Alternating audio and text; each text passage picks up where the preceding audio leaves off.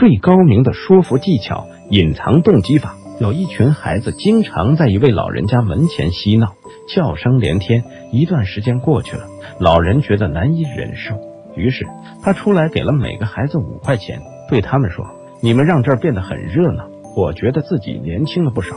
这点钱表示我的谢意。”孩子们很高兴。第二天仍然来了，一如既往的嬉闹。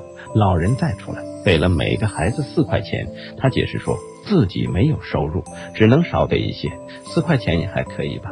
孩子们依然兴高采烈的走了。第三天，老人只给了每个孩子两块钱，孩子们勃然大怒，一天才给两块钱，知不知道我们有多辛苦？他们向老人发誓，他们再也不会为他玩了。这个案例是隐藏动机法的典型案例。老人至始至终都没有说出自己的真实动机，让孩子们不要在自己的家门前喧闹，最后却轻松。有效的解决了问题。老人如果直接叫这一群孩子离开，以达到自己想要安静的目的，就很难成功，因为这不符合这群孩子的利益。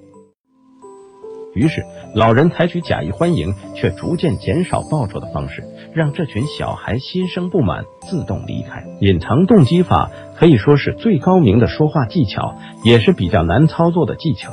它解决问题于无形之中，在被说服对象。根本不知道你的真实目的和动机的情况下，就已经解决了问题。只有在日常生活中特意去训练，才能很好的掌握这种技巧。更多精彩内容，请关注我们微信公众号“社交口才训练营”。